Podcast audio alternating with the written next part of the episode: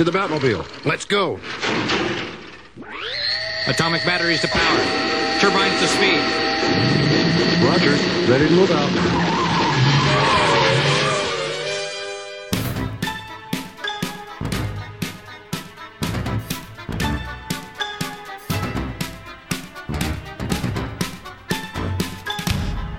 Bienvenidos sean todos a una nueva edición de La Zona Fantasma.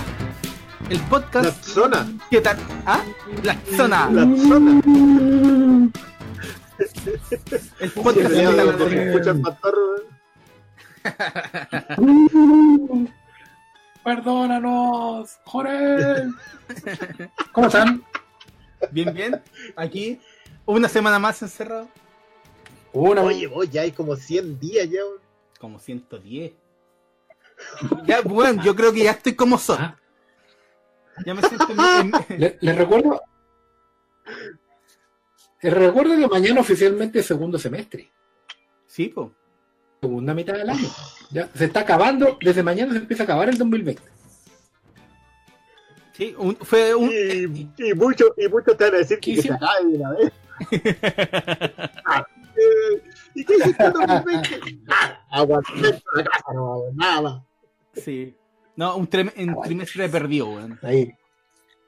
Pero, No, bueno. se- se- sí, un trimestre perdido. Pero quizás, sé que en otra realidad no pasó esto.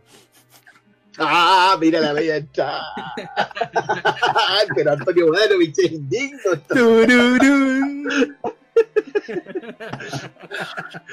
¿Por qué? ¿Por qué? ¿De qué vamos a hablar? ¿Cuál es el tema de hoy día, cabrón? ¿De qué vamos Hoy a hablar? a ¿Cuál es el de tema los hoy. Porque siendo 30 de junio, la gente anda hablando de multiversos. Y hay que decir que yo creo que de todas las cosas que no vimos venir el 2020, esta está segunda. Es verdad. Igual ¿Ustedes uno, uno a tiene, uno tiene nociones de. ¿Cómo? Oscar, Ya, Vamos a ¿Pensaron volver que íbamos tan rápido. a volver a conversar de los multiversos? Porque el la última vez que hablamos del multiverso fue para Spider-Verse. Claro. sí, pero. Y la conversación versó sobre eso. digo. Pero era acotado a una sola cosa, pues. Ahora como que. Ya la idea del multiverso ya está dando para todo. La gente ya se prepara para que. Si antes todos querían que fuera una historia conecta- conectada, un universo cohesionado, no, weón. Ahora es un multiverso eh, de historias. En donde todo corre, donde todo vale. Y obviamente nos juntamos a conversar de esto por el anuncio que yo creo que sorprendió a Moro y Cristiana sobre Michael Keaton volviendo como Batman. Que algunos quizás tenían una secreta esperanza de que alguna vez, quizás en el futuro, probablemente podrían haberlo hecho. Pero yo creo que nadie se esperaba que, con la solución que están saliendo y que, bueno, se supone que están en conversaciones. en conversaciones todavía. Pero sí. eh, pero, pero, pero mira, entre Dark, que, que se sacó un multiverso el- el- a finales de la temporada pasada, se lo sacó desde el multiverso. eh, ah, porque no es otra. Argumentalmente, esa cuestión fue un conejo en el sombrero, sombrero del porte de Alemania, más o menos. Eh, y entre eso y lo que finalmente va a repercutir lo del lo de volver a conversar lo de Snyder en Batman v Superman con este viaje de Flash que, que- que los tiene a todos tiritando porque esto puede ser Flashpoint yo no entiendo por qué quieren que sea Flashpoint. Eh, Como si no hubiera otras historias de... como- como- es que ese, ese es justamente mi punto. No es que yo crea que Flashpoint es una pésima historia. No ando tan lejos pero no creo que Dilo. sea una historia horrible. Yo pensé tu frase clásica, que lo es. pero que lo es. Pero no, no quiero entrar ahí no quiero entrar en ese debate porque creo que tantas historias de multiverso pero tiene tantas de cepa echar la mano y tantas buenas que no sé por qué quieren cargarlo a Flashpoint derechamente. Yo no, Sí, no- a- a- como que es la, es la idea que no. Pero hoy día dijimos, nos vamos a juntar, vamos a taladrear, pero lo primero que vamos a hacer es tratar de explicar qué diablos son los multiversos que vienen de los cómics, que diría yo que son DC, pero a Marvel no se le han dado nada de mal. Eh, pero eso, bueno, preséntense cabros porque ustedes saben, este puede ser el primer programa de algún auditor. O de alguna realidad. Un mundo posible, claro. Ah, Así es. ¿Cómo está, señor Salas? Espero que se escuche. Eh, voy a tratar de, de ser eh, concreto. Bueno, igual la noción, digámoslo, la noción de multiverso como tal eh, está acuñada de, de antes de los cómics. Eh, Sí, porque es un digamos, multiverso. claro, la noción de multiverso es una teoría física, digamos, que está más o menos de finales del siglo XIX. Eh, solamente como enunciado, no soy experto en el tema, pero por lo menos en cuanto a física, eh, creo que hace pocos años nomás se logró tener una prueba más o menos concreta de que podría existir un multiverso por la medición de ciertas vibraciones en- a través de un telescopio. digamos. Pero la teoría del multiverso como tal, como, como, como hipótesis, está desde hace mucho tiempo, viene de, de esta misma base de que las ondas pueden vibrar en paralelo y como el universo es en teoría una constante onda vibrando, eh, está la posibilidad de que haya ondas paralelas, digamos, vibrando al mismo tiempo. De ahí viene, e- esa es la noción de multiverso, que existan realidades paralelas, no otras dimensiones. Eso hay que como que partir dejándolo claro de entrada. Normalmente en la ficción se ocupaban las dimensiones como suerte de portales eh, a otras realidades, pero no eran propiamente universos propiamente tales. ¿ya? Las dimensiones son partes de un mismo universo. Tú tienes el, bueno, las tres primeras dimensiones las conoce todo el mundo, la cuarta dimensión del tiempo, son, esos son, son percepciones de la realidad dentro de un mismo universo, dentro de una misma constante. La teoría multiversal implica que hay más de una constante vibrando en paralelo una al lado de otra y obviamente eso te da infinitas posibilidades por, por un efecto de la misma de la misma física. Y esa idea fue muy bien acuñada en los cómics, en- básicamente por necesidades del negocio, porque los cómics son un ciclo eterno, de, una, un eterno retorno, por así decirlo, donde nunca realmente nada termina, eh, porque los cómics tienen que seguir publicándose.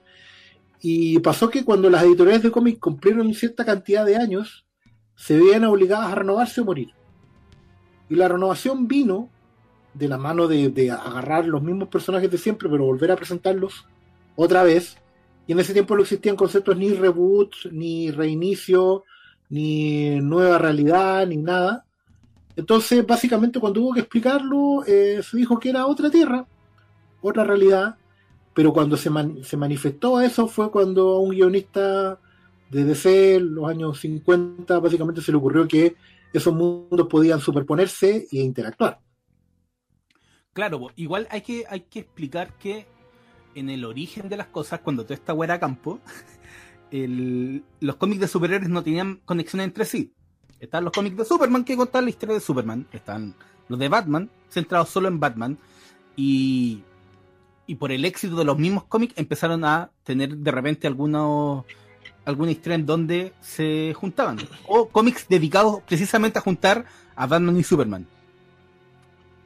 Inevitablemente todos estos personajes, todos estos personajes como que iban en paralelo, eh, Green Lantern, The Flash, y las primeras creaciones que surgieron de bajo la bajo el amparo de Superman, no todos resultaron, po. algunos se perdieron a mitad de camino y eventualmente en los 50 decidieron, oye, ¿sabes qué? ¿Por qué no recuperamos estos conceptos y los relanzamos con nuevos personajes? Así nació Hal Jordan como Linterna Verde, Barry Allen como Flash. Y en la idea de explicar qué habían sido esos otros personajes que habían salido antiguamente, como Jay Garrett que había sido Flash, se le ocurrió eh, explicar eh, que era en- de, otra- de otras tierras, básicamente Tierra 2, si no, si no me equivoco. Pero el punto es que Sí. el origen de todo fue cuando a un guionista se le ocurrió mezclar al Flash contemporáneo de esa época, que era Barry Allen, con el Flash antiguo, que era Jay Garrick. Que es la historia que al final explica todo lo que es el multiverso, que es el Flash de dos mundos. Y a partir de ahí es de Claro. donde se desenrolla toda la historia, porque los, los- los personajes superhéroes, aunque están actualmente, siempre funcionan por su cuenta. El guionista hace su historia y no es que, aunque de repente el ideal de todo estos universos comiqueros superheroicos es que esté todo conectado, todo planificado, mentira, to- cada, un, cada weón hace lo, lo que quiere para su historia. Y Es que eso tiene que ver también, hay un tema logístico ahí, po, porque Sí, po. el guionista escribe para su personaje, eh, el guionista tiene un editor que suele ver los de la familia, porque tú, hay un editor para Green Lantern y Green Lantern Corps, y ahora para Far Sector, creo, ¿Mm? y es el mismo editor. Y ese editor le responde a un editor en jefe. Entonces, en, a menos que tengas a un capataz como Jim Shooter, eh, es difícil de que, Que es lo raro. todo esté cohesionado. Claro. Pero, pero acá, acá pasa, esto, esto es como la primera parte de la historia. La primera parte de la historia es eh, los Green Lantern, Alan Scott, eh, Hal Jordan Jay y eh, Flash, Jay Garrick y, y Barry Allen. En función de eso, surge la idea, como una muy buena solución, hay que decirlo, la- la- decir que existían dos eh, tierras en donde cada historia era igual de válida y ambos eran los Flash de sus propias tierras, era muy buena solución. ¿Por qué? Porque esto es previo, la idea del Flash de dos tierras es muy previo al universo cohesionado. Eh, y acá es una de las grandes diferencias entre los dos universos, entre Marvel y DC, los dos universos importantes en los cómics de superhéroes, digamos, ¿no? Eh, es que uno está basado en que en Nueva York viven todos los héroes. O sea, estaban los cuatro fantásticos, el, el- el chiquillo, el, el niño araña vivía en Queens, los Vengadores tenían su torre, eh, perdón, la torre, mira, qué, qué acto de MCUismo me acabo de mandar ahí. Tenían la mansión Vengadores en, eh, al frente de Central Park, todos vivían en el mismo lado. Entonces, El abogado Flight ya estaba ahí. La- en la Hell's abogado Kitchen. se la gente, claro, no, fue de barrio nomás. Eh, todos funcionaban en la misma ciudad y como funcionaban en la misma ciudad, el universo estaba muy cohesionado. Y eso es súper válido. Pero mientras ellos fueron vendiendo el universo cohesionado, en donde todos los personajes en algún momento se entrelazaban en una escena que los hacía creer que todos estaban unidos, por el otro lado era un despelote. Eh, hasta el 85, de hecho, es un despelote en que las historias. ¿Cuántos orígenes tenía Superman hasta el 78 cuando fue la película? Cambiaba cada 20 años más o menos, en promedio. Y, y claro, o sea, tenía un origen en que saltaba, otro origen en que, en que volaba, tenía un origen que, en que le robó todos los poderes a Shazam. Eh, eran muchos orígenes y todos eran igual de válidos hasta ese momento, hasta la crisis.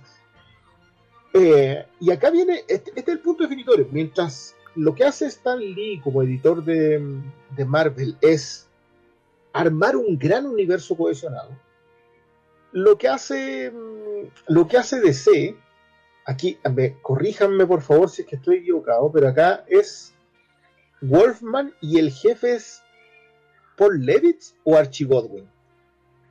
No, creo, el presidente era Paul Levitz. Presidente era Paul Levitz. Y el editor, editor general, no sé, vamos a buscar el dato. ya, ya, vamos a buscar el tiro del dato.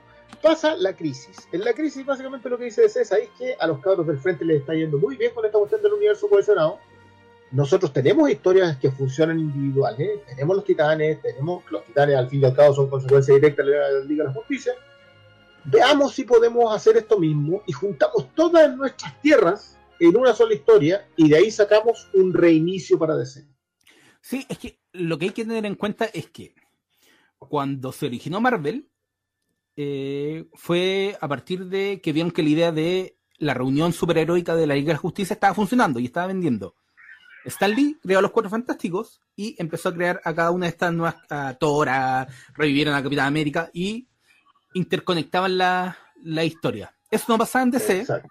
Eh, estamos hablando de los 60, entonces cuando pasa la crisis interna infinita del 85, que es cuando dicen "Es que ya empecemos, ordenemos a- esto. a- a- a- ordenemos esta cuestión, eh, pasaron mucho, mucho tiempo. Entonces, hay que tener Ve- en cuenta que... Yo te diría que son dos décadas en las que Marvel se establece su supremacía comercial eh, y DC empieza a engendrar pequeños grandes hitos. La- lo que hablábamos de Daniel O'Neill en el, en el último programa no es un hito menor, o sea, el tipo de verdad colocó. Para mí es él por un lado y Wolfman Pérez en, eh, en Los Titanes por el otro, que son, son historias súper importantes, súper fundamentales en un universo DC, pero comercialmente no prendían.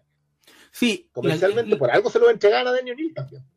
si la gracia de DC era que, como Claro, al lo que pasa día es de que- hoy, es que como al- lo que pasa es que siempre dependen del éxito de Batman, de Superman por supuesto. y todo el resto. Entonces, son tan conocidos porque son como son los primeros y eh, son las piedras donde se sustenta todo, siempre han estado un poco por su cuenta.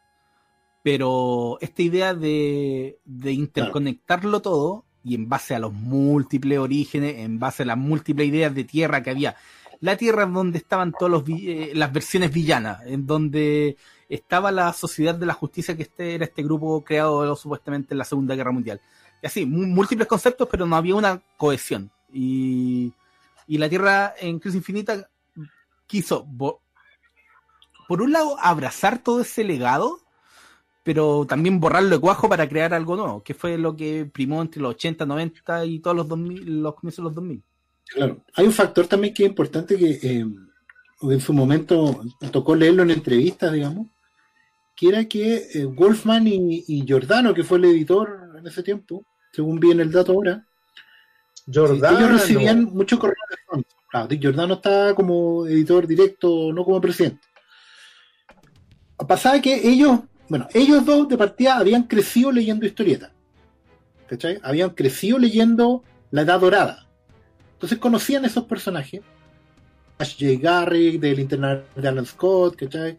De la Sociedad de Justicia, etcétera, etcétera.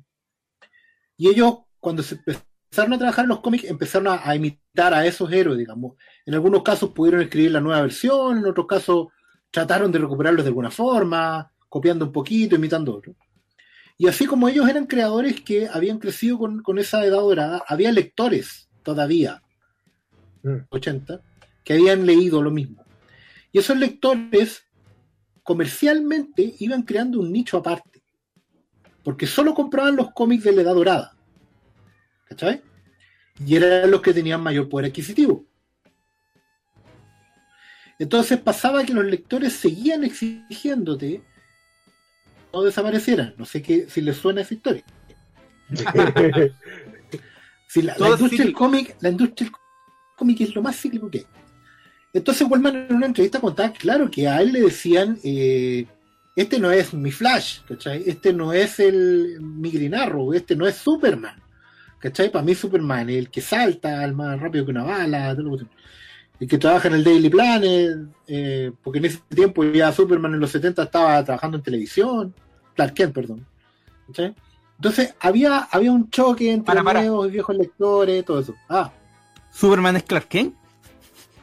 no, perdón. Falso spoiler que me mandé. 80 años de spoiler tirado a la basura. ¿Cachai? Entonces, Wolfman contaba eso, que, que la gente le pedía, y ellos mismos querían volver a contar esa historia, pero ya no les cabía más la cantidad de revistas publicadas, los universos separados, porque tenía los cómics de Tierra 2 con los de Tierra 1, entonces de repente la gente se compraba un Batman y era el Batman de Tierra 2, y no querían, querían el Batman de Tierra 1, y al revés, ¿cachai? Y toda la cuestión. Y no podían cruzar los personajes. Al final, ¿qué pasaba?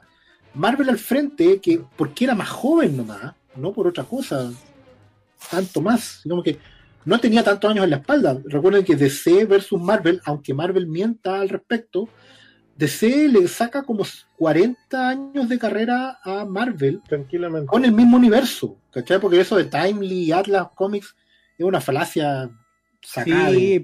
No, esa, esa es muy digno de Stan Lee por lo demás. Y es Sí, como- esa weá no- cuando dicen vamos a celebrar los, los 80 años del KB América, y es como, a ver, No, a ver. ah, y eso, y eso es como sea, 30 mira. años que estuvo perdido.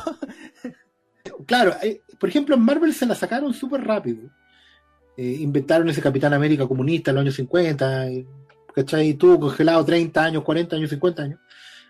Porque nunca tuvieron lectores tan, a ver, como tan fieles a lo propio, ¿cachai? O sea, eh, o fans tan fans, que es la otra cosa. Eh, el fan de DC le pedía a, a la editorial que mantuviera sus personajes, que le diera coherencia, que no los hiciera morir, porque ellos habían estado ahí y, y se repetían las historias de matar a la de matar a la la Justicia, de que el Superman de Tierra 2 era un viejito, ¿cachai? Que Batman ahí se había casado, ya quedado viudo. Si alguna vez han leído esas historias, son bien particulares.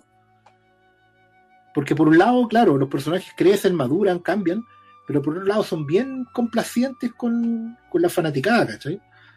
Eh, así que estaba ese despelote y claramente ellos iban a seguir perdiendo plata porque iban a seguir perdiendo historias. Venía una tercera o cuarta generación de autores esas historias, pero no podía. ¿cachai? Por ejemplo, todos los reboots que hubo después de Crisis tienen que ver con que los autores pudieran dar una versión propia de los personajes sin tener que estar anclados a 60 años de continuidad. ¿cachai? Oye, no podéis que, decir eso. que esa es una conversación que sí o sí se tiene que dar en los multiversos, eh, cuando se, se habla de los multiversos. Claro. Que- que- Entonces ah, la que- noción del multiverso estaba en DC, pero no la estaban explotando hasta en el fondo hasta que le hicieron desaparecer con Crisis. Terminó siendo más que, más que el objetivo original, que era unificarlo todo, terminó dando la posibilidad para que los multiversos convivieran de alguna forma.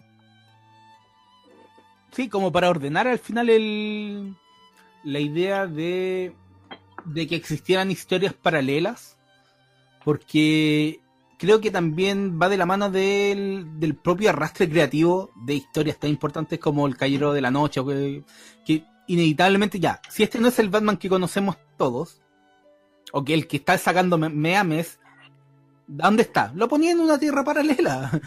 Y así cualquier historia que fuera fuera fuera del canon central lo, lo podían meter en una, en una tierra. Inclusive historias que eran ni siquiera pensadas como partes de un multiverso, eh, después eran eh, ideadas como, ya, aquí está, como el Batman vampiro, ya, es- Claro. este Batman vampiro va en tal punto, ¿cachai?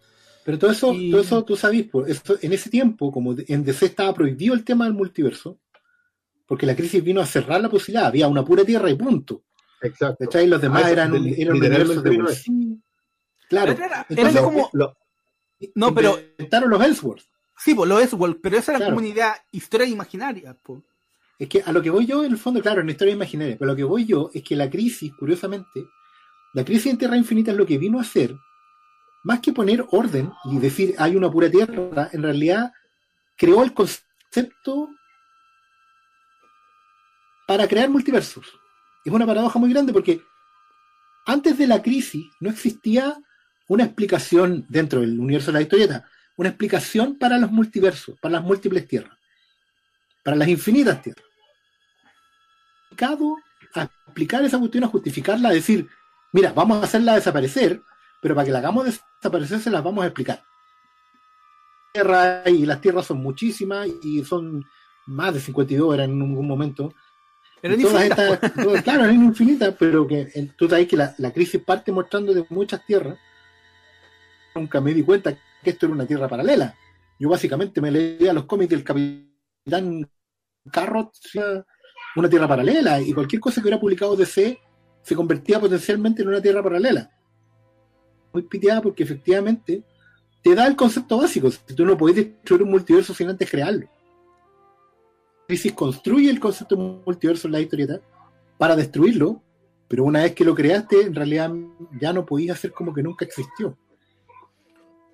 Y de ahí viene todo este filón Sí, de, es que justamente de ideas.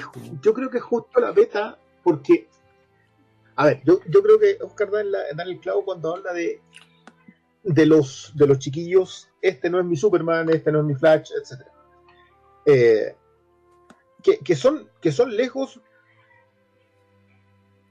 el, uno de los pilares fundamentales de los cómics, porque si no, no las continuidades y el hecho de que la gente siga comprando el número, número, número, eh, no existe. Eh, pero también son bien dañinos eh, porque se resisten a la idea de ideas nuevas. Y, y esa parte esa, esa, esa parte es bien fregada, sobre todo cuando se considera que hay cánones. O sea, hay- mira el concepto, canon. es El un, concepto no, de es que, canon viene de la... es que es un canon. ¿Cuál es el canon? Claro. ¿Cachai? Es como. todo lo que vale Pero es que canónico. Está en el canon, es- es- es- y todo lo que no vale no es canónico. No, es canónico. Es bíblico, po. O sea, literalmente, el concepto de canónico es ideológico. Y está demasiado cerca del fanatismo. Y de los cómics. Entonces, cuando, cuando- y, y- y, claro, estamos hablando de cómics. Entonces, cuando alguien tira esta, no, pero es que este no es el este no es Superman. De partida, Superman es para el guionista que lo está escribiendo, quien sea que va a hacer. Y yo creo que de alguna manera, como bien lo dice Oscar, el cuando empezó a llegar una oleada de guionistas que habían leído estos personajes, dijeron, oye, pero es que este personaje, si se le ocurrió el Ultraman, era buen personaje. Sí. ¿Me dejan escribir una historia con ese personaje?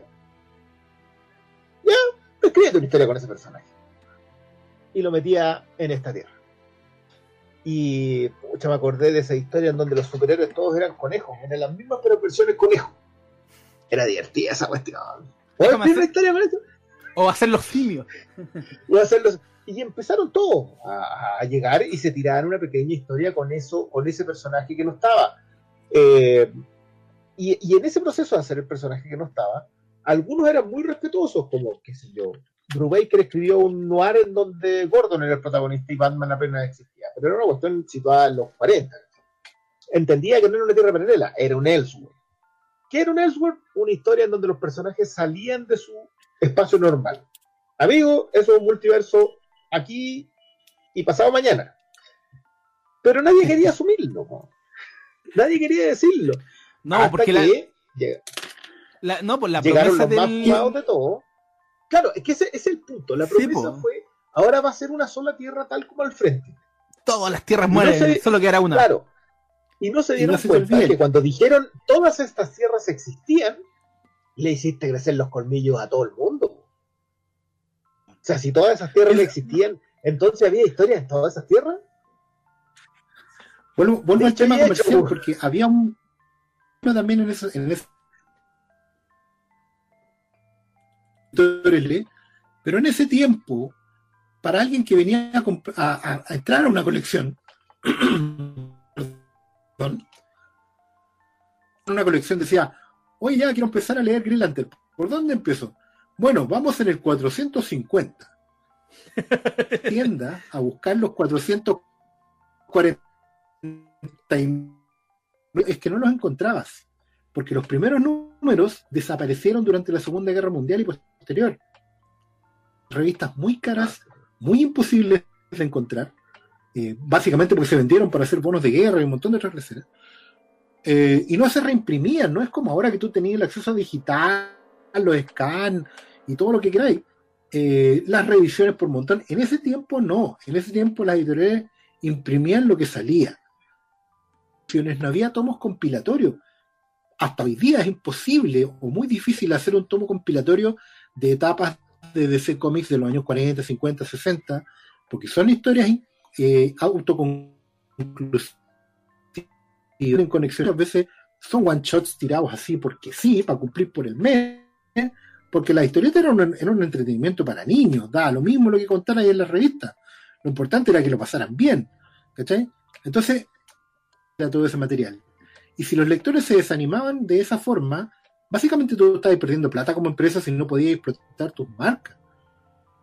Marvel había probado el frente, una editorial mucho más chica, mucho más joven, que manteniendo todos los huevos en la misma canasta, podían hacer plata con muy poco. Estaban vendiendo series de televisión, estaban vendiendo eh, así tirado. El Marvel en los 70, bueno, si hubiera habido condones Marvel, no te hubieran extrañado. Lo que pasa es que no existían los condones, ¿no? ¿Cachai? Pero, O sea, sí, pero, pero pero, no se los vendían- vendía cabrón claro, pero vendía ahí todo. Aún no. Hacía, había comercial, ¿cachai? Entonces DC ahí cachaba que perdía plata. Que, eran- era la editorial para los jóvenes. Ese, mismo lastre de decir, ¿sabes que necesitáis 400 números? Hacía que la editorial fuera para viejos, fuera para, que- para quien venía coleccionando y que tenía, imagínate, 30 años. A diferencia de los que venían jóvenes, de los universitarios que tenían como, como personaje favorito a Black Panther o a Hulk, porque eran antisistema, porque eran contestatarios, etcétera. Y yo no sé ni siquiera que si, si Stan Lee pretendía hacer eso, pasó nomás. Y, al hombre le funcionaba hacer eso. Pero yo creo que llegamos Negocio. a un punto en donde El Stan- el Stan veía, veía los es que está- ahí está el punto. Eso, eso para mí es la clave. Porque Stanley vio el público, vio el negocio y dejó que corriera. Eh, porque, porque era el negocio. En cambio, DC nunca vio el negocio.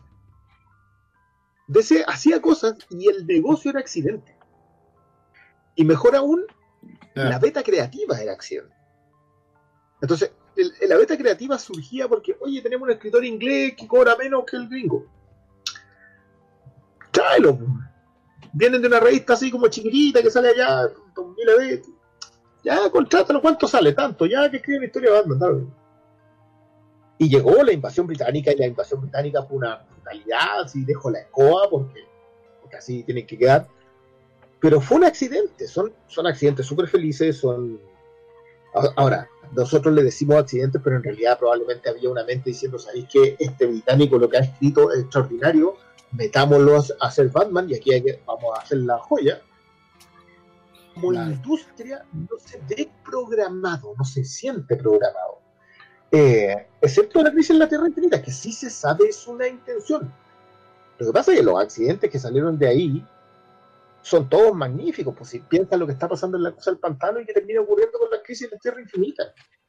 Literalmente que Alan Moore estuviera, estuviese escribiendo en ese momento termina generando vértigo, que vértigo, por cierto, es una de las primeras piezas multiversales de DC.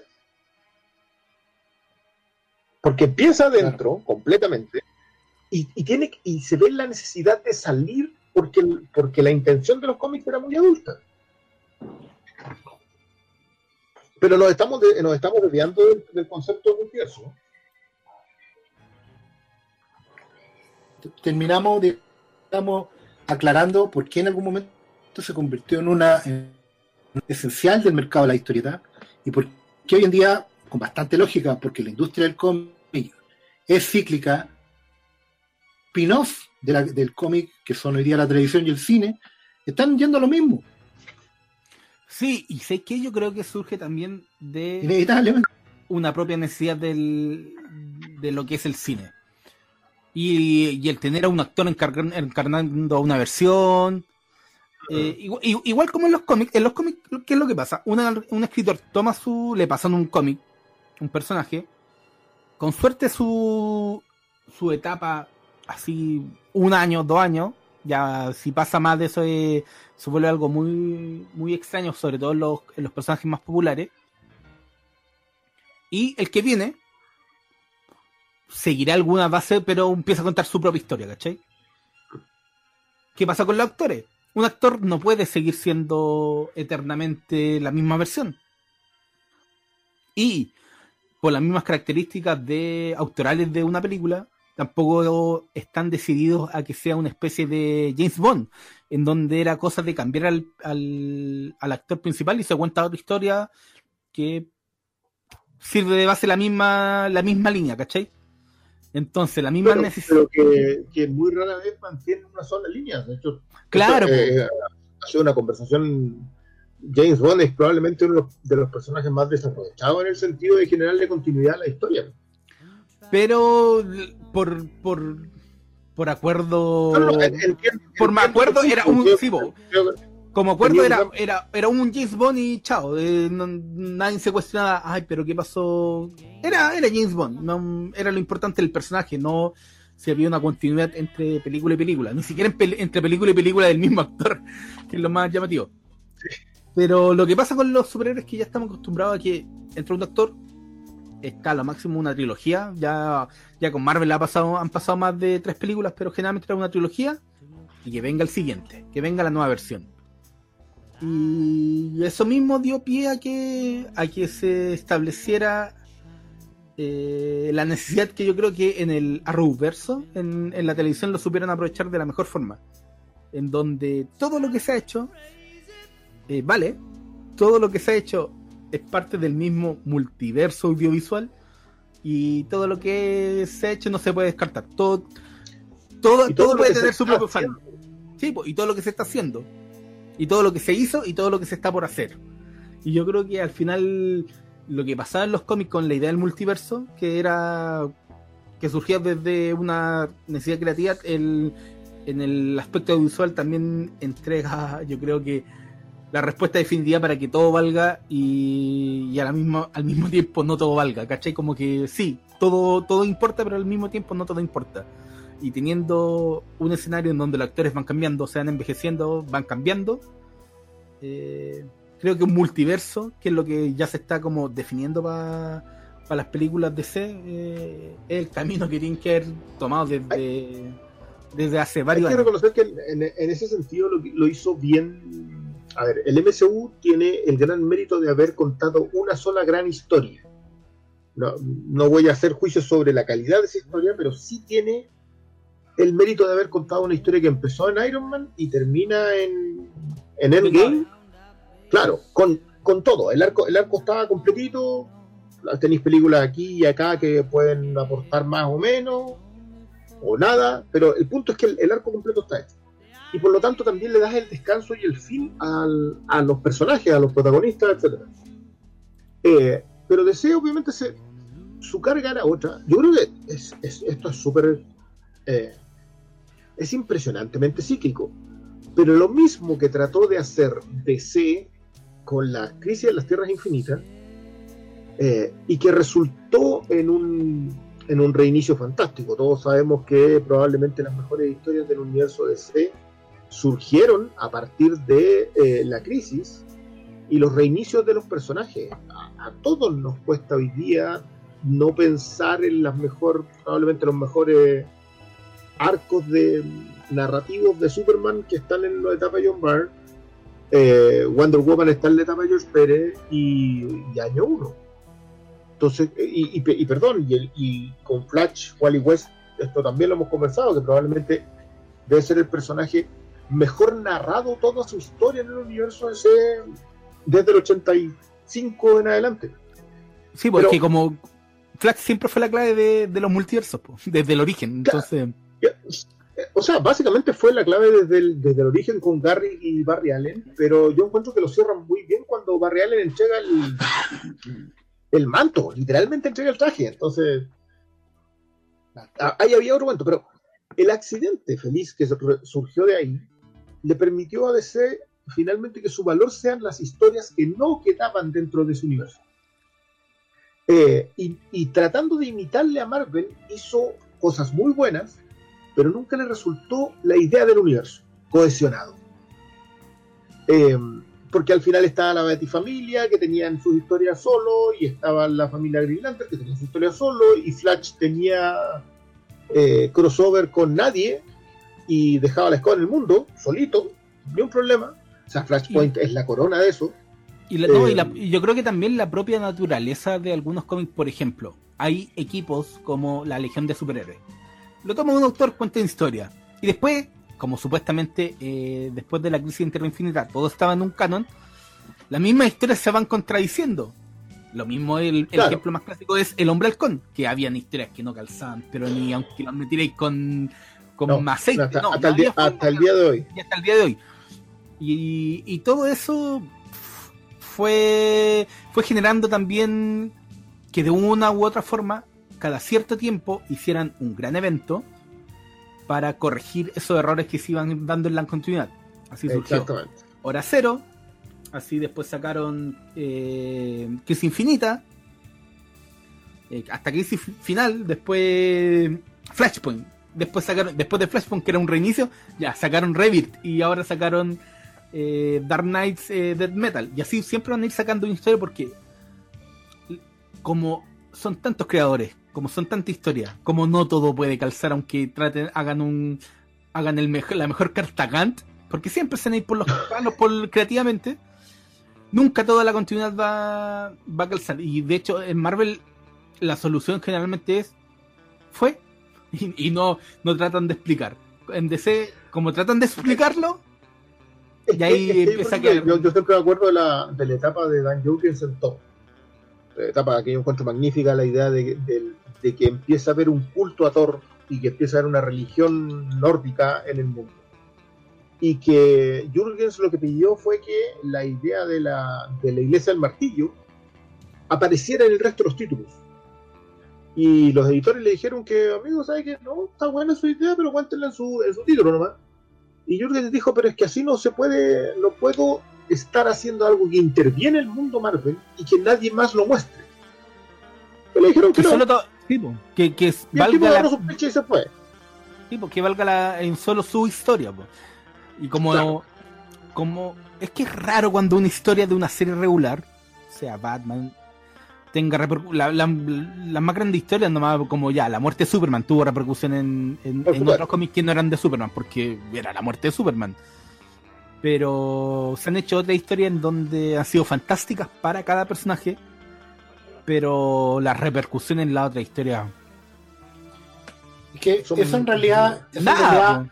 habla mucho también de que la industria del cómic es bien sui generis y tiene lectores sui generis. O sea, son totalmente únicos. Porque si lo importante fuera la calidad de la historia, solamente, pero si solamente fuera relevante la calidad de la historia, los fans de las historietas podrían ser iguales a los fans de la literatura, donde lo que importa es el libro que leíste y listo. Si continúa después bien, si no bien también, da lo mismo. ¿Cachai? O- o cuando tú te lees varios libros de un autor, no estáis esperando que uno sea la continuación del otro, etcétera, etcétera. Gozáis tu historia y punto. El problema es que el, fan de, de de la historieta, del cómic, como compra todos los meses en un círculo que no termina nunca, siempre espera que todo esté conectado. Entonces, inevitablemente tú puedes contar una historia que por la coherencia interna de su historia fuera, por ejemplo, Ultron conquista la Tierra. La Tierra, ¿cachai? En, el- en en la serie de los Vengadores. Y siempre los fans se quejaron desde el primer momento. ¿Y por qué Spider-Man no está bajo el- la conquista de Ultron? ¿Y qué pasa con Thor? ¿Y qué pasa con los Cuatro Fantásticos? Porque los Vengadores estaban así como eh, eh, esclavizados y la Tierra estaba devastada. Onda Darkseid llegó y los demás no se enteraban. ¿Cachai? y lo que era es que y era todo en una misma ciudad po. Claro, pues, Por eso la gente como, alegaba. no, Claro, bueno, pero si todas no habían vivido la... No, porque no nos podemos poner de acuerdo, porque, claro, y ahí tenéis un problema editorial que viene después de eso, porque también, ¿cómo llamáis a un autor X a trabajar en tu título si no le podéis dar la, la libertad de trabajar en lo que a él se le ocurra?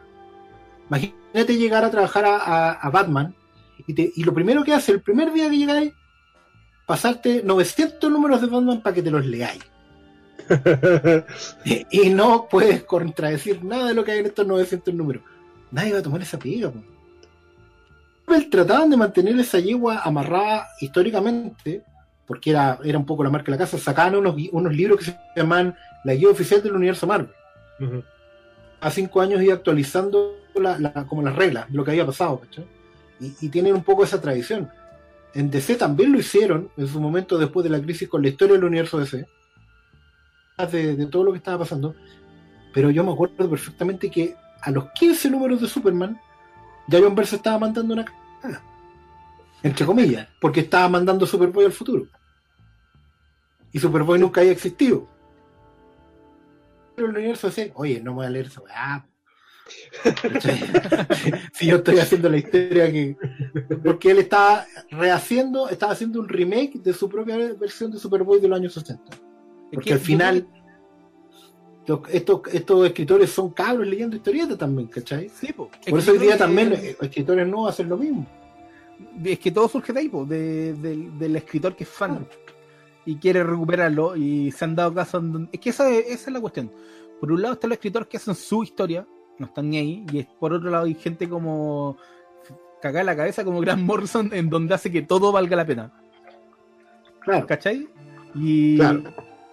y eso es como... Es que ya, vamos, vamos acá a este otro medio del asunto. Yo, yo creo que igual hay que hacer una diferencia. El otro día esto a nosotros nos, nos pasó en la conversa con, con, con Chanchito en el barco miquero, de que él decía que mientras DC empezó a ocupar los multiversos, Marvel le salió muy bien la idea con los futuros posibles, que empieza con días del futuro pasado, Eh, y que después lo- lo- los tipos se enviciaron. Entonces, eh, Marvel 2099 es un, es un producto, es un futuro posible, El eh, con el primer Spider-Man latino, por cierto, Sí, claro. Ojara. Miguel Ojara.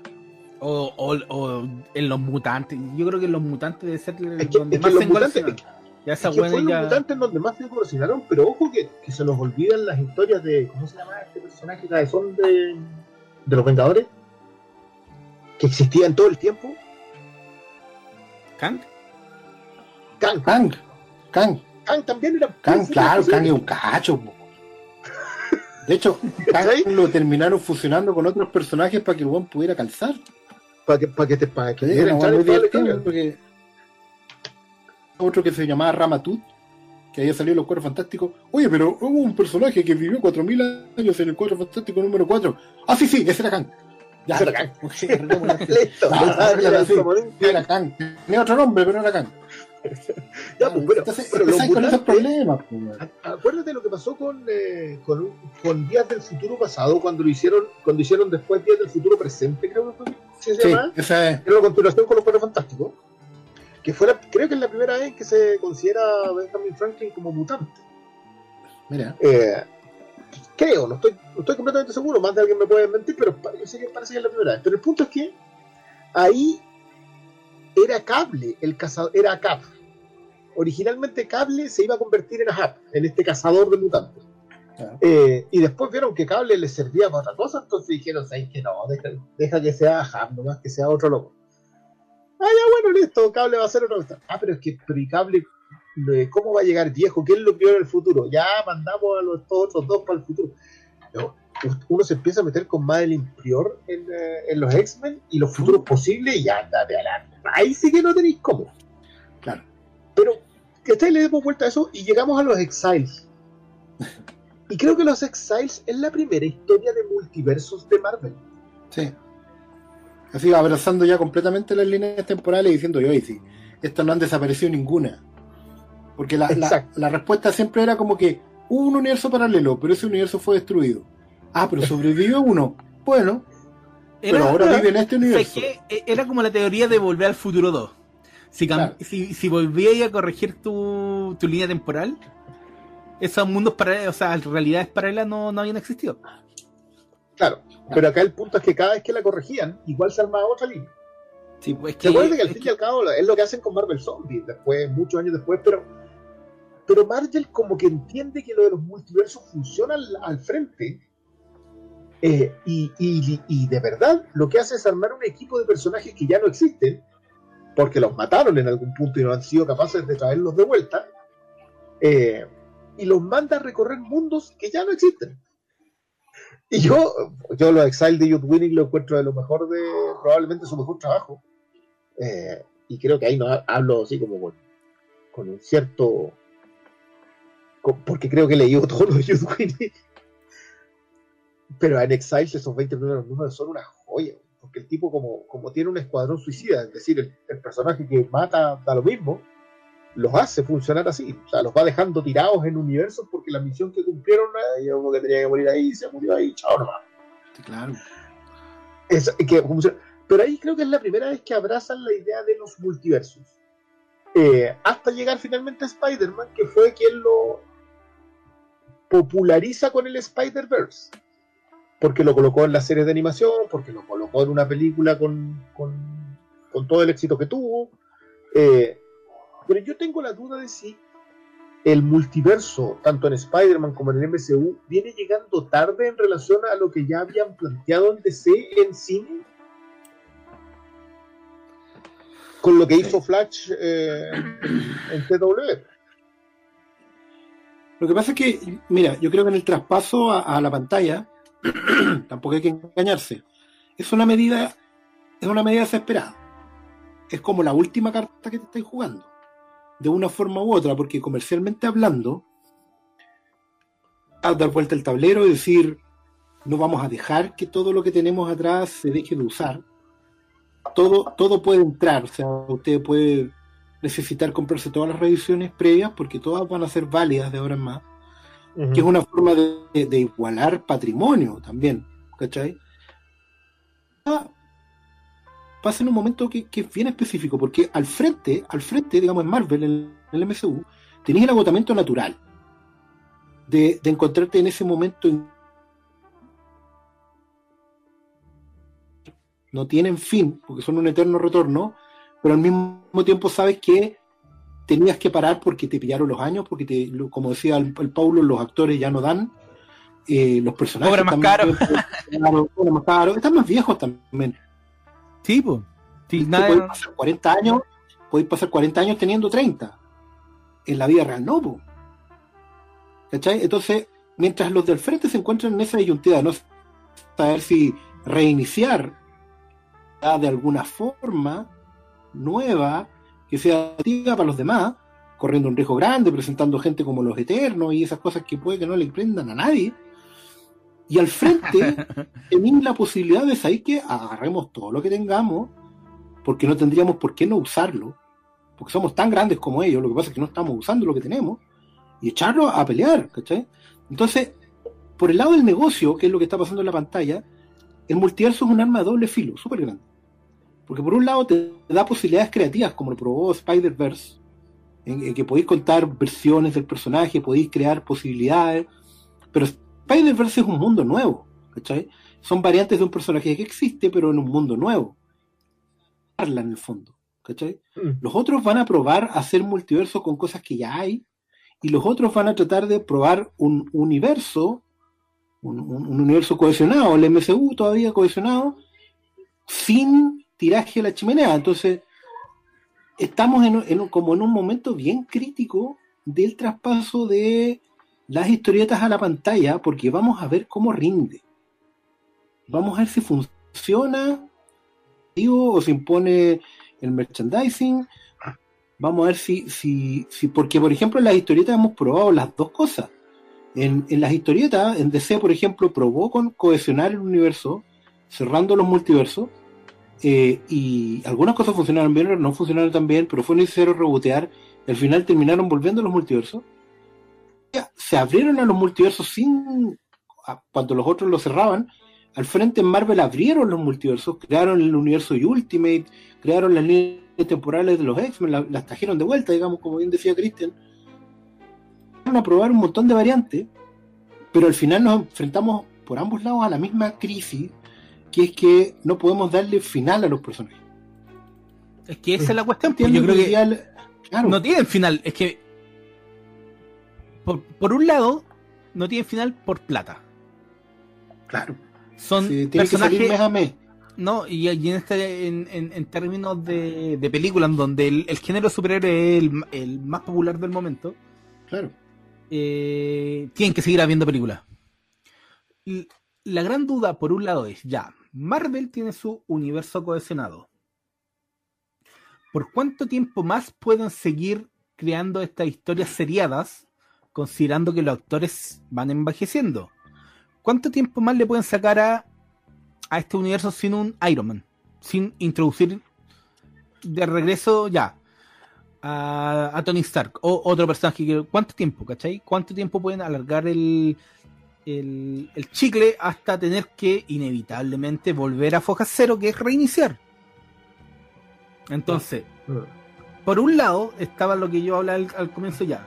O toman la opción James Bond de cambiamos el actor y toda la historia sigue igual y así pueden tener una historia de aquí al infinito. O se deciden nomás a crear reinicios, pues ya llegó el momento de crear un... Vamos a partir todo de nuevo. Un nuevo arco de 20 películas para llegar a nuestro gran evento, ¿cachai? Eh, comercialmente yo creo que eso están discutiendo desde hace caleta de tiempo qué es lo que van a Pero, hacer. pero ¿sabéis qué? Es- Es que yo creo que igual, bueno, tiene que ver con, los, con lo impresionante. DC hay que reconocer lo que, que es curado Nipa, porque de verdad que anda en la calle tirando, tra- trastabillando, caminando por adoquines toda la noche. Y, y cada trastabillón igual sigue camino para la casa, porque, a reconozcámoslo, el, el crossover del mundo CDW para decirte que todas las crisis, o sea, que en la crisis, todos los universos existen. La aparición de mm, del Flash del universo de Snyder es un fue un balde de agua bendita, po, Sí, porque básicamente lo que lo que dijeron ahí es todo vale. Todo vale. Nosotros no tenemos un universo cohesionado, lo que tenemos es un universo multiverso y podemos contar la historia que quiera con quien quiera y el Batman de Christian Bale vale lo mismo que el Batman de mm, Michael De- Keaton, que vale lo mismo que el Batman de Robert Pattinson, que vale lo mismo. Todos valen. Todo vale. Y con eso aseguraron su futuro con una cuestión nimia. O sea, esta cuestión la hizo Berlanti en una serie que tiene debe tener un presupuesto como de 3 millones de dólares para la temporada. eh, Es que, y, y que se nota. es que, mira, hay que decirlo. y es que yo creo que esa es la, la otra solución, po. Ya, y en, en, en Marvel, ¿qué pueden, o sea, en DC, ¿qué pueden hacer? Apuraron el tranco para crear su propio universo. No les resultó. No tuvieron, no se dieron el tiempo de crear a cada personaje como, como se- curado caminando por adoquines. tipo. Eh, ¿Qué pueden hacer? Y, y yo creo que esta solución de Michael Keaton es.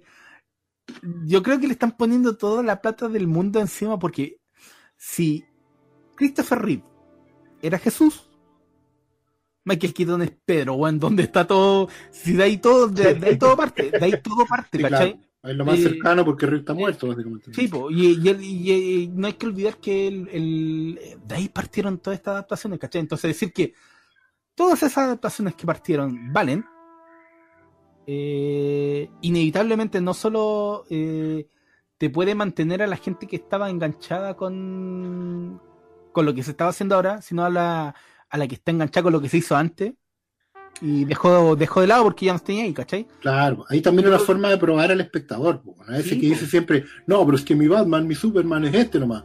Ya, pues pone tu dinero donde están tus palabras hoy día. ¿Cachai? Si, si te lo traemos de vuelta y hacemos lo que tú estás diciendo, bueno, prueba que eres fiel y devuélvenos a donde siempre deberíamos haber estado. Bueno, que, que es justamente la, la, la conversación que vamos a tener que terminar teniendo el próximo año de qué va a pasar, si- qué tan exitoso va a ser lo del Snyder Cut. Sí, y a propósito de eso, yo quería. esos pusieron su dinero pusieron su Claro, plata. y yo, y yo también quería dejar planteada una cosa, porque efectivamente con, con este escenario pandémico y el bajo presupuesto de series como la del CW, empezáis a ver una tesis que no es descabellada, que al contrario es súper concreta, y en el sentido que al fin y al cabo las historias, las adaptaciones de superhéroes son adaptaciones de historietas.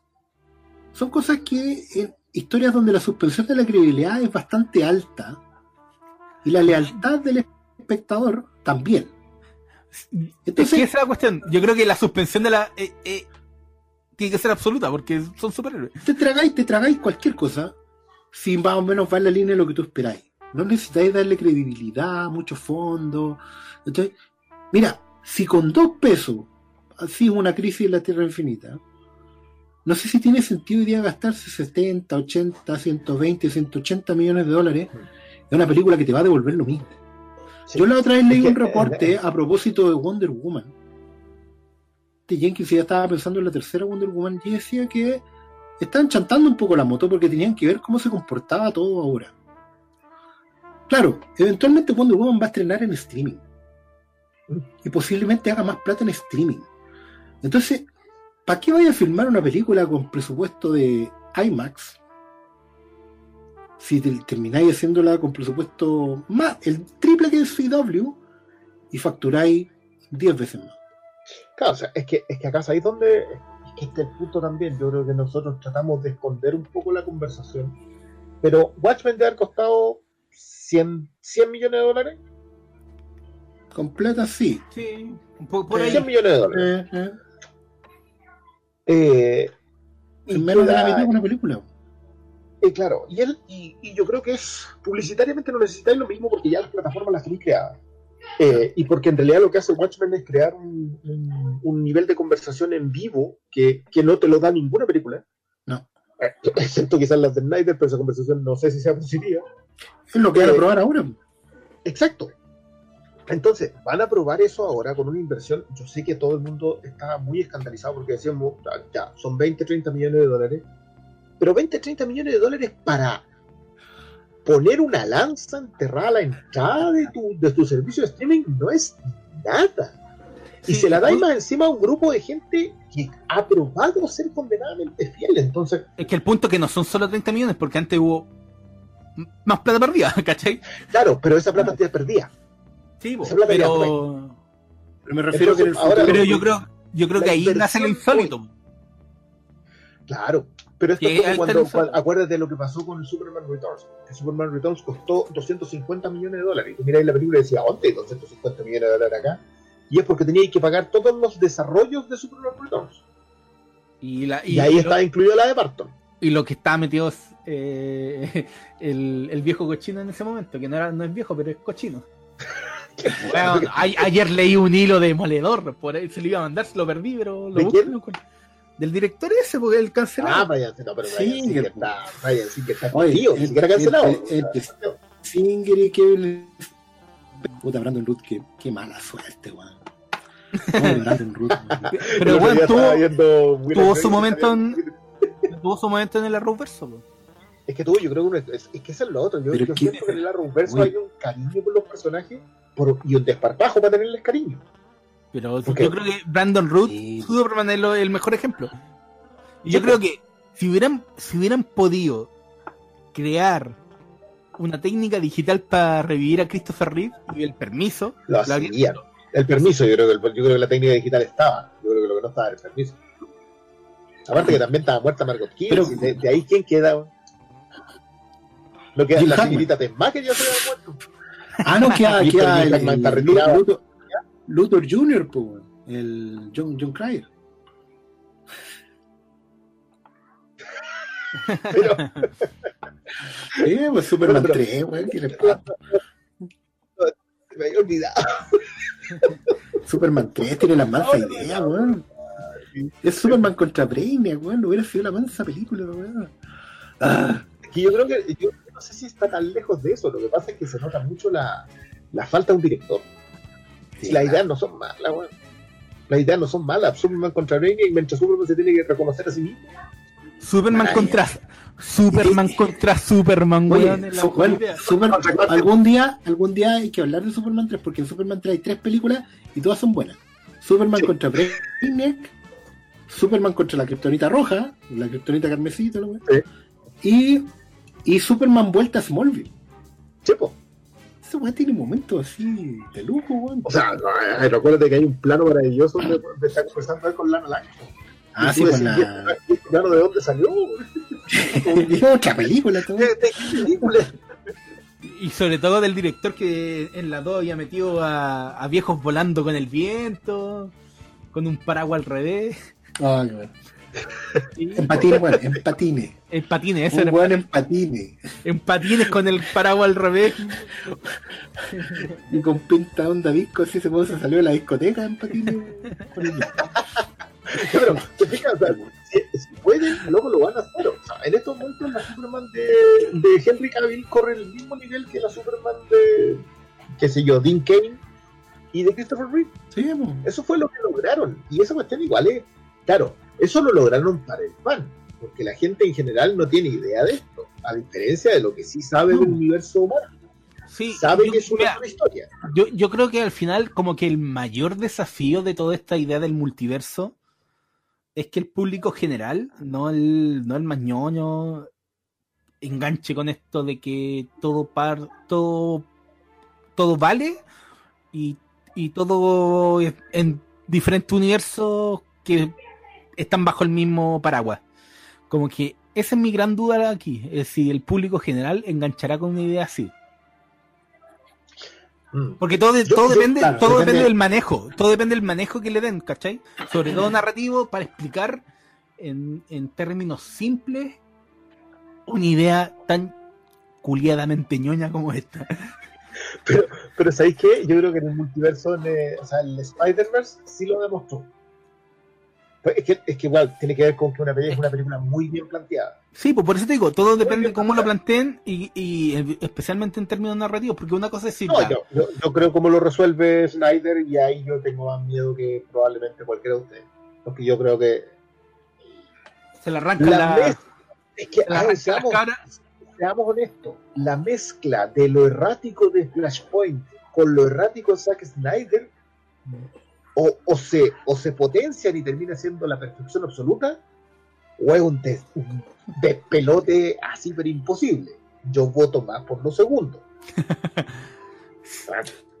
se, se ve, seamos Es que, ¿sabes honestos, qué? Mira, en, toda esta cuestión igual entra a jugar el, el tema que estaba hablando el, el Oscar. Va a salir, y ya están saliendo los fans que dicen, pero es que el plan original de Zack Snyder eran cinco películas. Ese es mi, ese es mi, eso es lo que quiero ver yo. Y le van a salir con algo que, que probablemente no va a haber una Justice League 2 y le van a meter esta otra idea, ¿cachai? ¿Están dispuestos a aceptarlo? Y ahí van, van, van a entrar el tira y afloja. Y al final. igual yo creo que acá el, el- el Snyder Cult, como muchos lo apodan muy despectivamente, yo creo que lo que ya logró su objetivo. Su objetivo era que Snyder cuente su historia. Y ese objetivo ya está logrado. Lo que resulte de ahí, ah, cabro, asuman las Para- consecuencias. Para la casa. Claro, No, las puede, ser, puede, puede ser ganancia. o- Puede ser ganancia, puede ser pérdida, pero lo que sí es, es lo que lo pretendido. Lo pretendido era que Snyder pudiera terminar de contar su historia, y eso es lo que hay. Y si, y si las, los recursos que le están dando es para que haga una serie de seis horas, que, que yo creo que le va a costar acotarse, eso era el equivalente de su Justice League, nomás, pues. Si resulta y, es un, y, y- Warner decide darle, decide darle seguimiento, eso ya es cosa de ellos. Yo, yo ahí ya. Yo también no he pagado con que lleguen. Sí. Oye, pa, hablando de multiversos, yo tenía aquí unas preguntas. Fuimos- vamos. No, la- las fuimos respondiendo todas, porque era qué es el multiverso, eh, onda si se puede traspasar a un entorno audiovisual. Pero una de las preguntas que no hablamos es, ¿cuáles son las mejores historias del multiverso? Mm. Para ustedes. Bueno, la- yo, por lo menos para mí las mejores historias de multiverso son las que em, traen elementos de los, de los otros universos para poner a prueba al propio, digamos. Que es como la, parece muy natural que se sea, pero no siempre es así. Eh, la mayoría de las veces las historias de multiverso eh, son básicamente para probar ideas más formales, como que, oye, ¿cómo se vería? Parte de la idea de los what if de Marvel, es que como que cambié una cosa para ver si se vería chora o no, pero no tiene mucho que ver con necesariamente con, con, un, con un análisis de lo que es originalmente tu personaje. Algunos what lo lograban, pero son siempre los menos. Siempre tenía más que ver con la choreza, así como que, ¿qué hubiera pasado si hubieran viajado tres fantásticos en vez de cuatro? Y como una weá, así como. No, no, no, no te cambiaba nada de- del aspecto de los personajes. O distinto podía pasar en un Elseworld, como por ejemplo, si Superman caía en, en- en la Unión Soviética, ¿cachai? Ahí tú tenías una, una exploración de lo que hacía al personaje como tal.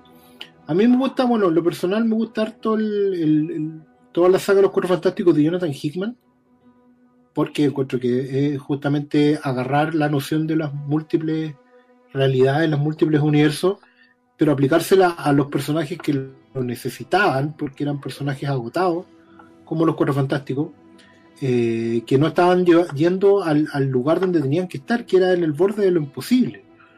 Los Cuatro Fantásticos siempre tienen que ir 10 pasos más adelante que todo el universo Marvel, porque uno son la punta de lanza, dos son los exploradores, y tercero, eh, están llamados a hacer justamente la evolución, más que los mutantes en su momento, porque ellos están llamados justamente a, mover la frontera. Entonces, a mí en lo personal me gusta toda esa saga de Hickman porque justamente lo que hace es avanzar el universo al descubrir los multiversos.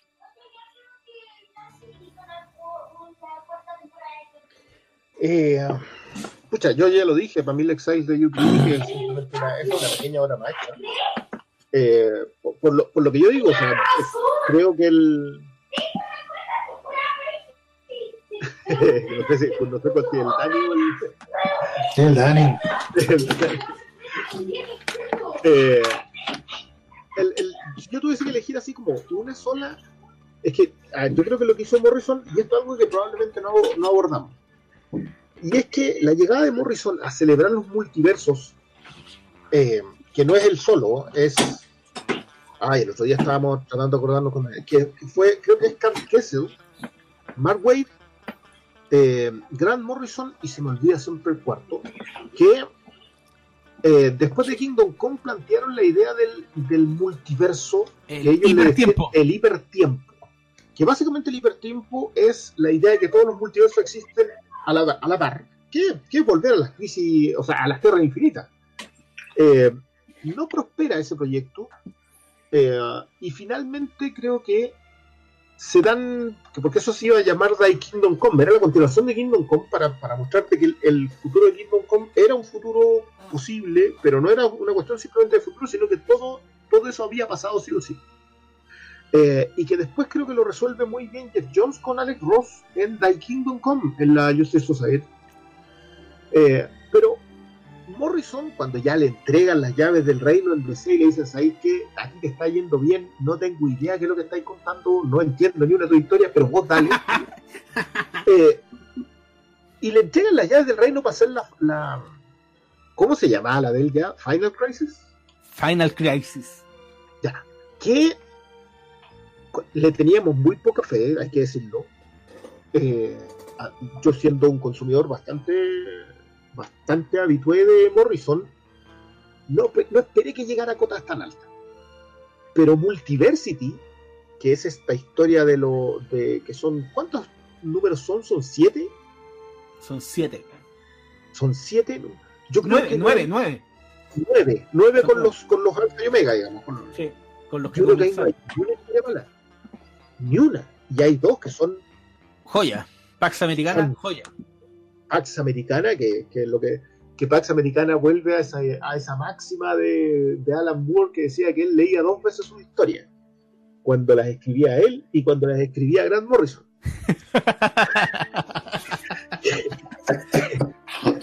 Viejo troll, como, como se, como se debe apreciar. Eh, pero yo creo que Pax Americana, tengo que elegir así como una chiquitita Pax Americana y si tengo que elegir una larga, eh, los Exile de Joe Winning son historias de multiversos muy bien recorridos. Ahora, las estoy dando porque este otro se arrancó con los chorros del canasto y con canasto y la feria completa, porque lo de Hickman en el origen de Rick Sánchez y en, en el puente es simplemente extraordinario. Sí. Yo creo que lo que hizo Hickman ahí es probablemente la mejor historia Marvel de las últimas, qué sé yo, 15 años, 20 años a lo mejor. Eh, porque es una gran historia Marvel. Es la historia de los exploradores, es la historia de, la, de los mundos infinitos, es la historia de los genios y es la historia de los rivales. O sea, esa historia se basa en toda la esperanza ya esté en la perdición, que es All Hope Lies in Doom. Eh, y, y- y no sé, yo, esa cuestión parte en el puente, que fue una historia del Dark Reign de, Sí. que, fue- que es una miniserie, una miniserie de cuatro números y termina con el universo Marvel. Sí, Porque eso fue lo que, eso fue lo que cierra Hitman. Hitman terminó con el universo Marvel. ¿Cuántos números serán? ¿200 números? Puede ser. Puede ser si consideráis que. Claro, porque ah, incluyendo los de Future Foundation y incluyendo en parte lo que hizo los Avengers, que igual empujaba para las tierras secretas. Claro, Sí, y, lo, y lo- lo termináis, termináis juntando todas las tierras secretas donde termináis con el universo. Sí. Sí, no, no, no, eso, eso es todo de un tirón largo completo. Claro. Probablemente son más de 200 números y, y esas cotas son gigantescamente altas. Cuando uno la lee de un tirón, yo la única repasar que le hice la leí de un tirón y es una cosa que no te lo leí. Yo, yo creo que ahí no hubo nadie más a la altura alrededor. Creo que. Pero, pero por eso yo doy esas otras dos recomendaciones porque el otro se fue con el número uno. a, a mí me gusta mucho 52, que igual la considero como una historia multiversal, y que lo es. Que era esta serie que sacaran. A ver, ¿por, por qué 52 la consideráis multiversal? Pero si ahí vuelve al final, pues, vuelve el multiverso. O sea, ¿El desvía el final. 52? No. Sí, po. Sí, pues. ¿El después de la Tercera Guerra Mundial? Sí, pues. Acuérdate que al final es con. con el Mr. Mind, po, que está convertido en una mariposa multiversal. Y de ahí dan pie a Final Crisis, pues. Ah, pues de verdad, en Final Crisis, pero la historia completa Pero- del 52 es una. es- que, que, por cierto tengo. Uy, que, Pero es que- que- que me recordaste una, una gran, gran historia de 52. Eh, pero yo creo que es que va todo emparejado porque viene Crisis Final, que es historia multiversal, viene 52, después viene Final Crisis, que yo encuentro que, que igual son buenas historias dentro de, de lo complicado que es hacer algo dentro del canon. Que Sí. que, que creo que es lo más Y de, y de personaje. y de personaje secundario. secundario y todo. Es como súper difícil. Y a mí me gustó mucho eh, Doomsday Clock. Creo que el, el desafío era Mm. gigantesco. Y ahí sacan un concepto del multiverso que se llama metaverso, que creo que es una gran solución para entender todo y creo que funciona, funciona re bien. ¿Sabes qué? Que a, mí, a mí me gustó mucho el texto que usa al final Jones ahí. Eh, la idea de que, los, de que este mundo siempre se va a reinventar, de que los cómics van a existir siempre. Porque siempre va a haber alguien que va a venir a contar una nueva historia y va a cambiar algo en el origen y eso va a ser interesante y se va a mantener y se va a preservar y siempre vamos a seguir y a volver. Yo creo que homenajea, homenajea a la propia gente que, que lee y a la que hace cómics. Y lo gracioso es que va con las ideas de Watchmen. Nada termina Alien. No, po. ¿Y cachai? Entonces, si al final esa yo creo que es la gracia del multiverso, porque está todo en un constante flujo, y aunque cambien, hagan reinicio, siempre inevitablemente por la propia condición de los lectores van a volver a esas viejas historias, porque es imposible borrarlas, no las pueden borrar. Alguien, cualquier cómic es el primer cómic de alguien y, y- y no lo podéis borrar porque siempre va a tener un fan, ¿cachai?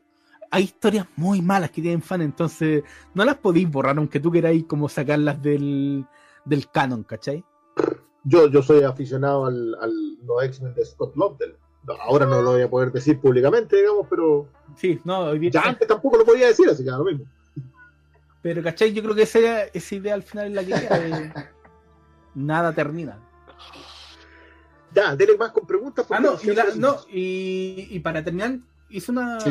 pregunta en Twitter y salieron, saqué como tres preguntas que me, me parecieron interesantes, porque la otra nos pedían que habláramos, no sé, de Batman serie animada, a lo que están haciendo ahora en Harley Quinn, y dije, nos vamos a tomar un tiempo para hacer eso, porque todavía ni veo Harley Quinn ni Doom Patrol ni nada de eso.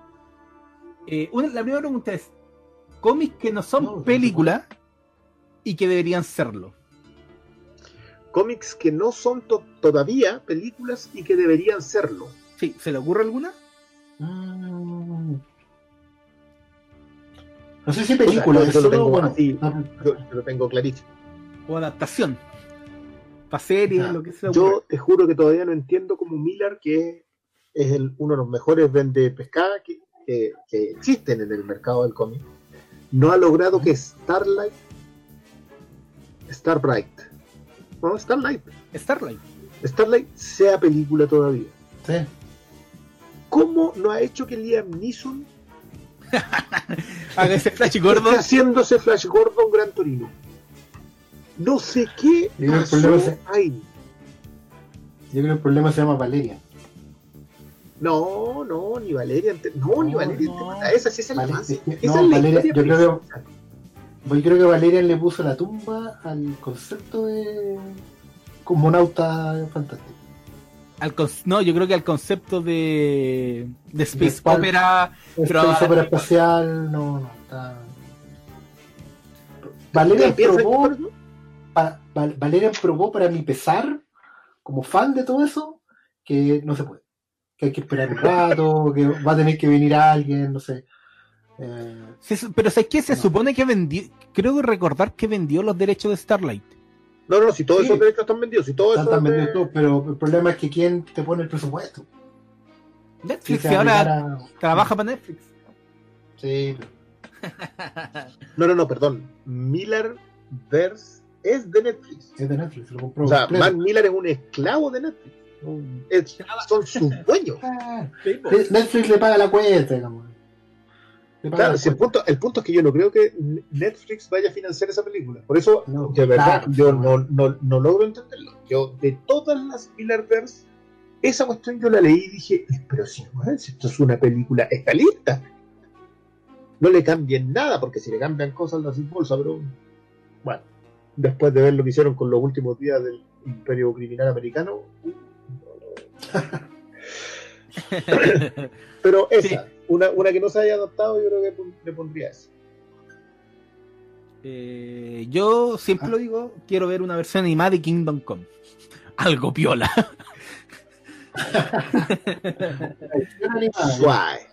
Algo piola. Pero si ya, ya, han- ya han adaptado otros cómics tan populares como El Caballero Oscuro, quizá la, aunque sea con, con esa animación corneta de DC. Oh. Ay, sí, gastan, gastan nada haciendo esas películas, po. Bueno, es verdad, yo, yo no vi, yo no vi ninguna de estas continuadas actuales, excepto la del Escuadrón Suicida, creo que no está en, el- en la continuidad. No, Eh, pero, vi el trailer. no, esa no. Mira, mira, la weá justo la que vi estaba afuera. Pero, Pero, justo la que debe ser una de las mejores. Es la no creo. Pero bueno, vi el tráiler de Men of Tomorrow y ¿qué pasó ahí? echaron, echaron al animador y trajeron unos patiños. de- No, pero respo- respondiendo a la pregunta, yo, yo siempre tengo ganas hace mucho rato de ver hoy una serie de Transmetropolitan. Ay, pero ya no, ya, no, ya no. Pucha, Creo que no hay cara a hacer, weón. Creo que los temas Sí, están pero- tirados. esa, esa literalmente cancelaron. Sí sé, pero weón, puede poner desde la de origen del autor. Oye, estás disparando con escopeta ahí, te contaré. Ya, Sí, oye, esa pregunta se, se me fue a decirlo, fue Anton Villa 34. Segunda Listo. pregunta es cómics que no son de superhéroes y que han sido adaptados como buenas películas. Nos pregunta Juan Cabac. Buenas películas de cómics que no son no- superhéroes. Ah, bueno, Buenas películas pero que nosotros- nosotros esto lo hemos hablado. no hemos hablado, pero Probablemente son las mejores. ¿no?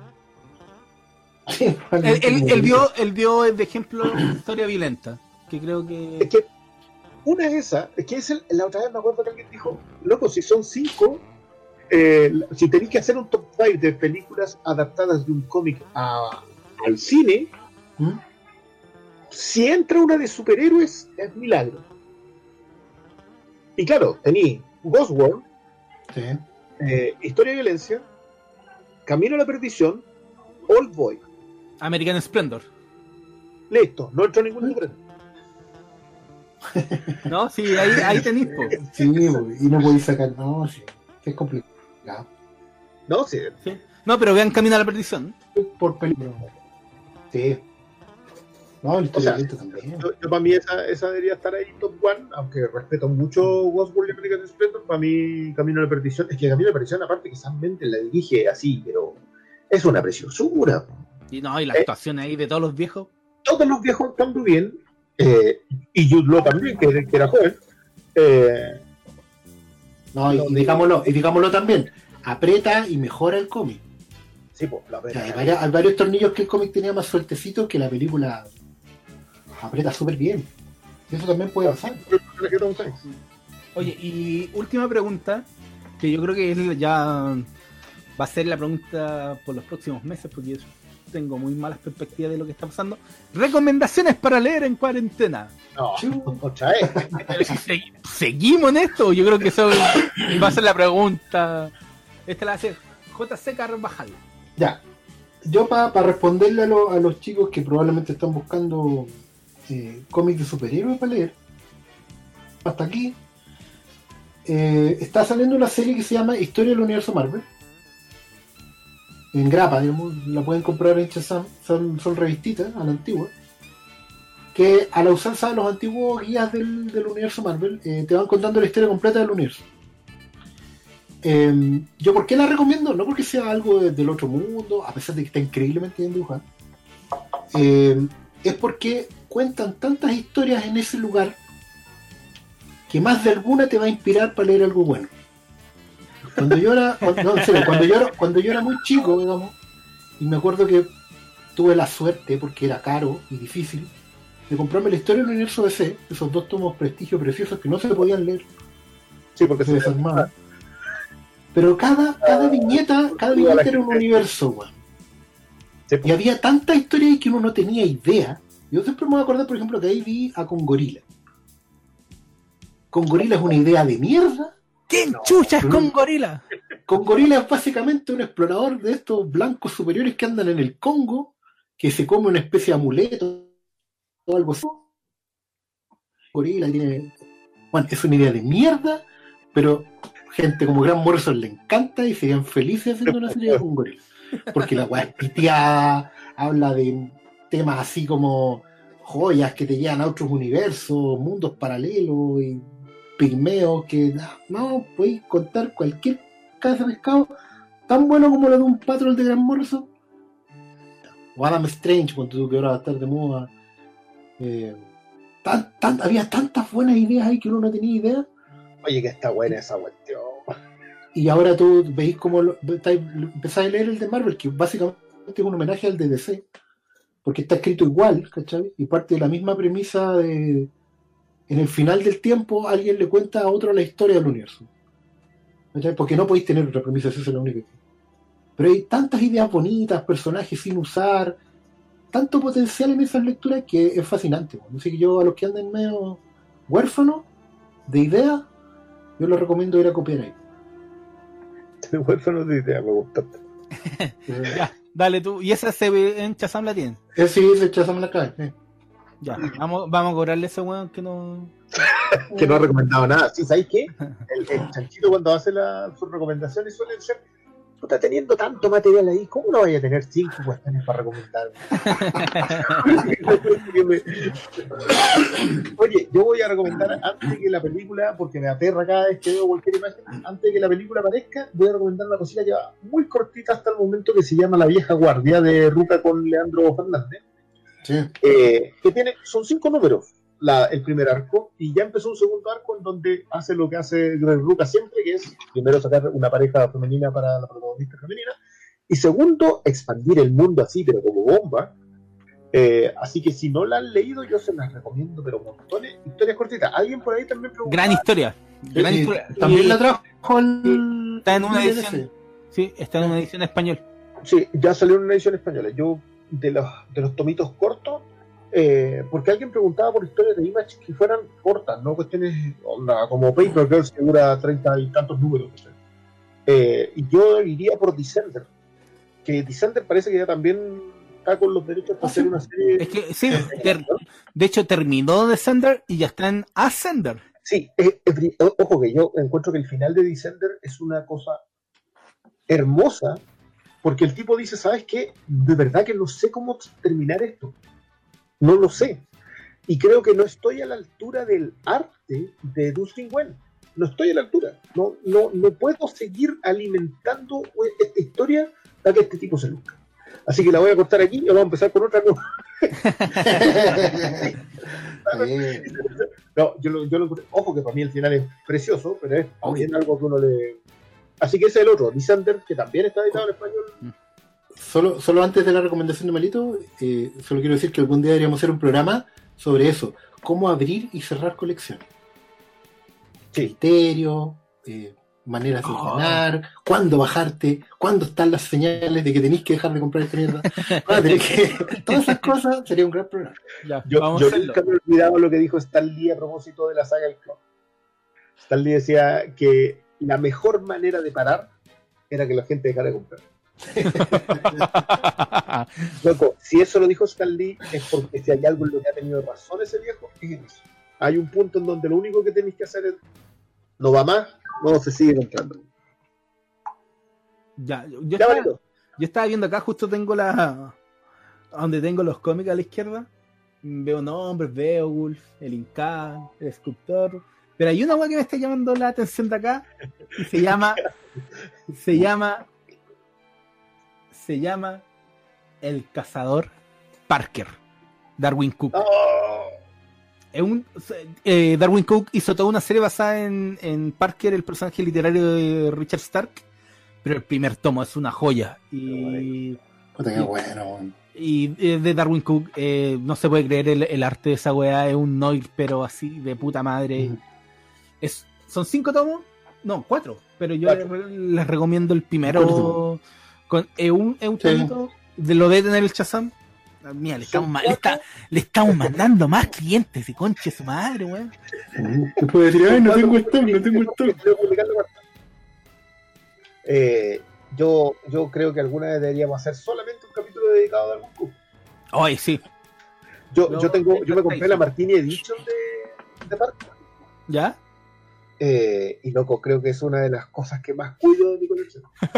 Pero ¿sabes qué? La edición que yo tengo, que es la Siberry, Ya, que de Active Rillaz de así el tiro Collection eh, es demasiado buena la edición.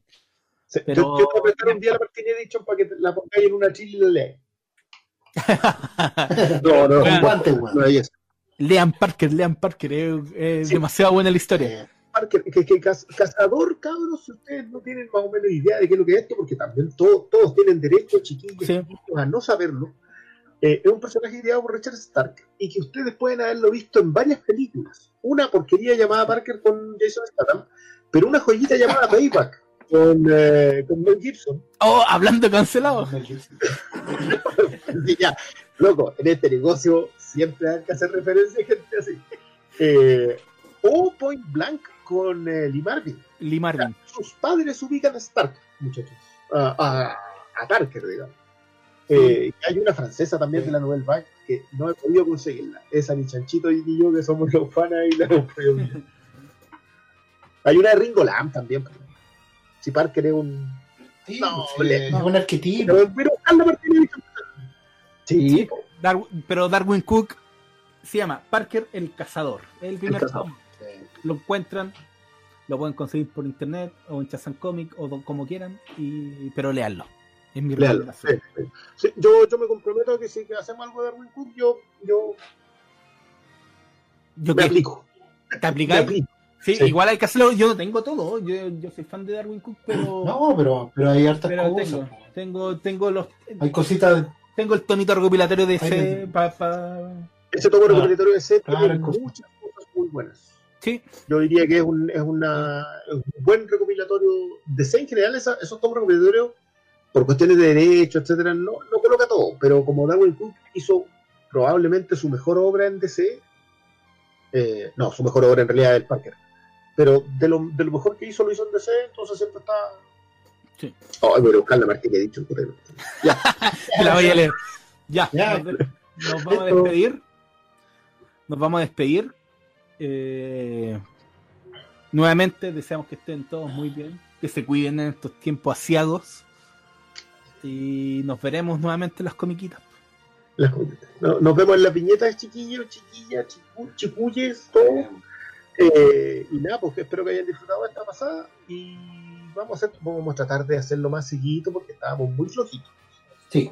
No, y, y estamos tratando de, de no largarnos en el taladro al tiro porque sabemos que, que no todo como enganchan el tiro con No, tenemos de fondo ahí con la con la retroexcavadora, weón. es, es lo mismo que tener, es lo mismo que tener 499 números por leer. No, güey. No, porque ese es lo- Sí, y eso es todo. Pero bueno, Esto.